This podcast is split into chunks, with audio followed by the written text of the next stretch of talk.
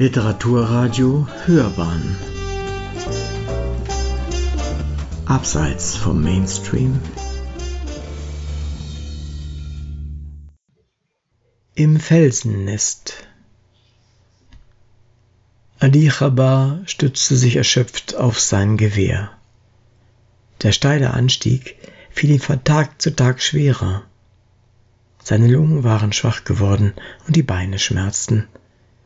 Sein ausgemergelter Körper schien nur noch aus Haut und Knochen zu bestehen. Wer in sein steinalt wirkendes und faltiges Gesicht und in die tief in ihren Höhlen liegenden Augen geblickt hätte, würde eher an einen Greis als an ein Kind gedacht haben. Aber Ali war erst dreizehn Jahre alt und dennoch musste er schon ein Mann sein. Als ihm nach einigen Minuten das rasselnde und in seinem Innern wie Feuer brennende Atmen wieder etwas leichter fiel, schleppte er sich weiter. Das Gewehr wie eine Krücke zum Abstützen am felsigen Steilhang benutzend. Als Waffe war es sowieso zu nichts mehr nutze. Der Verschluss blockierte seit Monaten und Munition hatte er schon seit einem Jahr nicht mehr. Aber das war egal. Ein Mann musste ein Gewehr haben. Hier im Jemen war das schon immer so, sonst hätte ihn niemand ernst genommen. Die wenigen Menschen, denen er manchmal mit gebührendem Abstand begegnete, wussten ja außerdem nicht, dass die Waffe ungefährlich war. In der unwirklichen Bergwildnis ging man jedem Bewaffneten vorsichtshalber weit aus dem Weg. Niemandem konnte man trauen. Seit fast fünf Jahren tobte der Krieg bereits im ganzen Land und nicht nur Ali, sondern auch die meisten anderen Bergbewohner hatten längst keine Ahnung mehr, wer da inzwischen gegen wen kämpfte. Man versuchte einfach nur noch zu überleben, wie verschreckte Tiere dem Wahnsinn ringsum hilflos ausgeliefert. Wie immer wählte er nicht den üblichen Eselssteig, der von Shibam hoch nach Kaukaban führte, sondern den schwierigeren, weniger bekannten Umweg über den östlichen Grat und von dort weiter in die Gipfelregion. Niemand sollte sehen, wo er sein Versteck hatte, in dem er sich verkroch. Er alleine. Denn vor fast zwei Jahren war seine ganze Familie bei einem Raketenangriff ums Leben gekommen. Das Haus war über ihnen zusammengebrochen und hatte alle erschlagen. Seine Eltern, die Großmutter und auch seine drei kleinen Schwestern und die beiden großen Brüder. Er selbst hatte damals gerade die zwei Ziegen versorgt, einige hundert Meter entfernt. Er hatte das ohrenbetäubende Pfeifen und Zischen und dann das Donnern des Einschlags gehört und schließlich entsetzt die riesige Staubwolke angestarrt, in der gerade alles verschwand, was sein Leben ausgemacht hatte, bis zu jenem Moment. Von da an war er kein Kind mehr, sondern ein Mann. Zahllose Kinder mit ähnlichem Schicksal schlugen sich irgendwie auf den Straßen der kleinen Stadt durch, angewiesen auf Almosen, sich durch Betteln und Stehlen am Leben haltend. Aber das kam für Ali nicht in Frage. Nachdem er langsam aus der Schockstarre erwacht war, hatte er noch einige Stunden aus der Entfernung zugeschaut, wie die Menschen versuchten, in den Trümmern noch Überlebende zu finden. Vergebens. Aber Ali hatte nicht geweint. Männer weinen nicht. Männer sind tapfer und stark. Er musste tapfer und stark sein. Aber es war nicht so einfach. Ali war seit jenem schrecklichen Tag stumm geblieben. Wozu sprechen? Mit wem?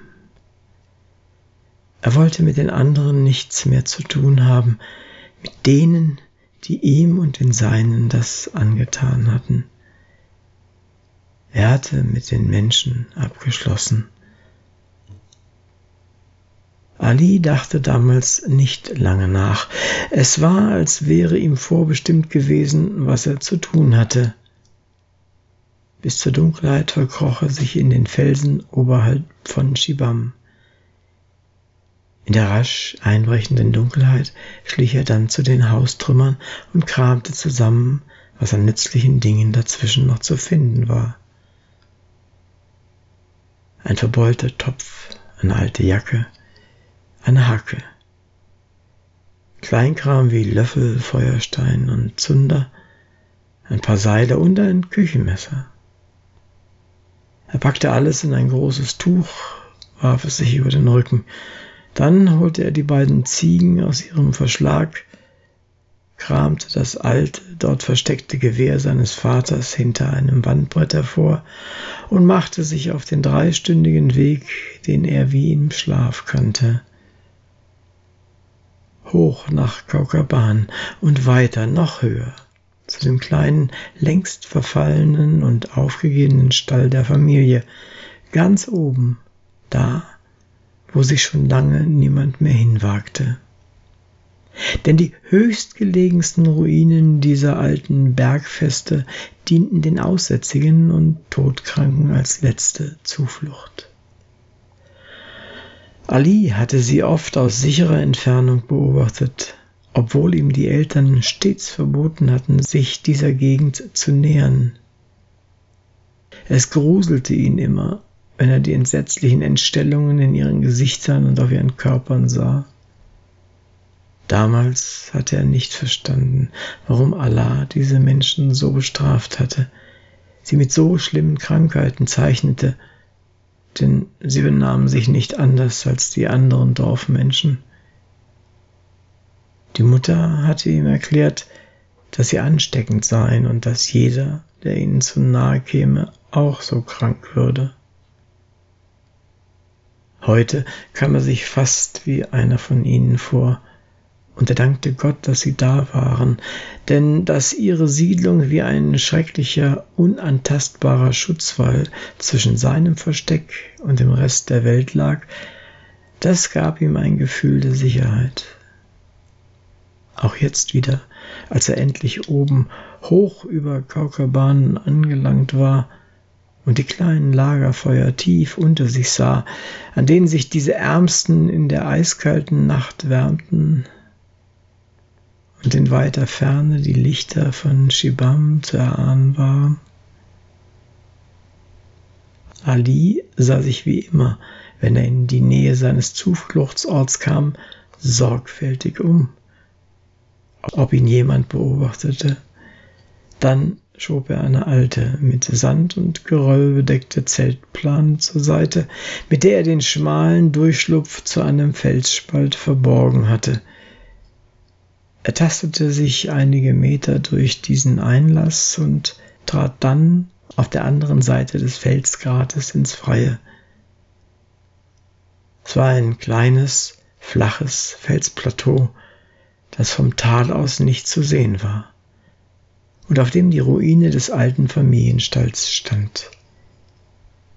Hier, in diesem Felsennest, lebte er nun. Hier war sein Zuhause. Eine kleine, wie eine Höhle tief in den Fels ragende Zisterne in der sich seit zahllosen Generationen in der Regenzeit Wasser sammelte und dieses das ganze Jahr erhielt, war sein wertvollster Besitz. Und wie immer ging er als erstes zu den beiden Ziegen und streichelte sie. Wie die vier Hühner, die ihn aus einem rostigen Maschendrahtverschlag gackernd begrüßten, waren diese nun seine Familie. Die Zisterne ermöglichte ihm neben dem Stall ein wenig Sorghum und Grünzeug anzupflanzen, so dass er sogar manchmal Fladenbrot machen konnte. Dies zusammen mit den Eiern, der Ziegenmilch und dem, was er bei seinen Streifzügen hinunter ins Tal aufsammelte, sowie gelegentlichen kleinen Diebstählen in den Gemüsegärten des Dorfes, hielten ihn am Leben. An diesem Tag hatte er sogar etwas Salz und ein kleines Säckchen Mehl ergattert, sowie ein frisches Brot, das jemand in einem Verschlag bei einem Backofen versteckt hatte. Was für ein Festtag. Ali war glücklich, Er lebte, er kam allein zurecht, denn er war ein Mann. Nachdem er später satt und erschöpft auf seinem Strohlager eingeschlafen war, von ranzigen Schafsfellen bedeckt, weinte er im Traum still vor sich hin. Er träumte von seinen Schwestern, die ihn neckten, und von seinen Brüdern, die ihm beigebracht hatten, wie man ein Gewehr bedient, und von seiner Mutter, der er immer beim Kochen und Backen zugeschaut hatte. Er weinte in heimlicher, kindlicher Dankbarkeit.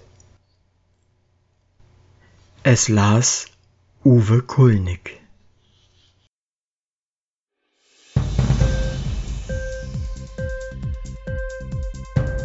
Dir die Sendung gefallen? Literatur pur, ja, das sind wir. Natürlich auch als Podcast. Hier kannst du unsere Podcasts hören. Anchor, Spotify, Apple Podcast, iTunes, Google Podcasts, radio.de und viele andere mehr.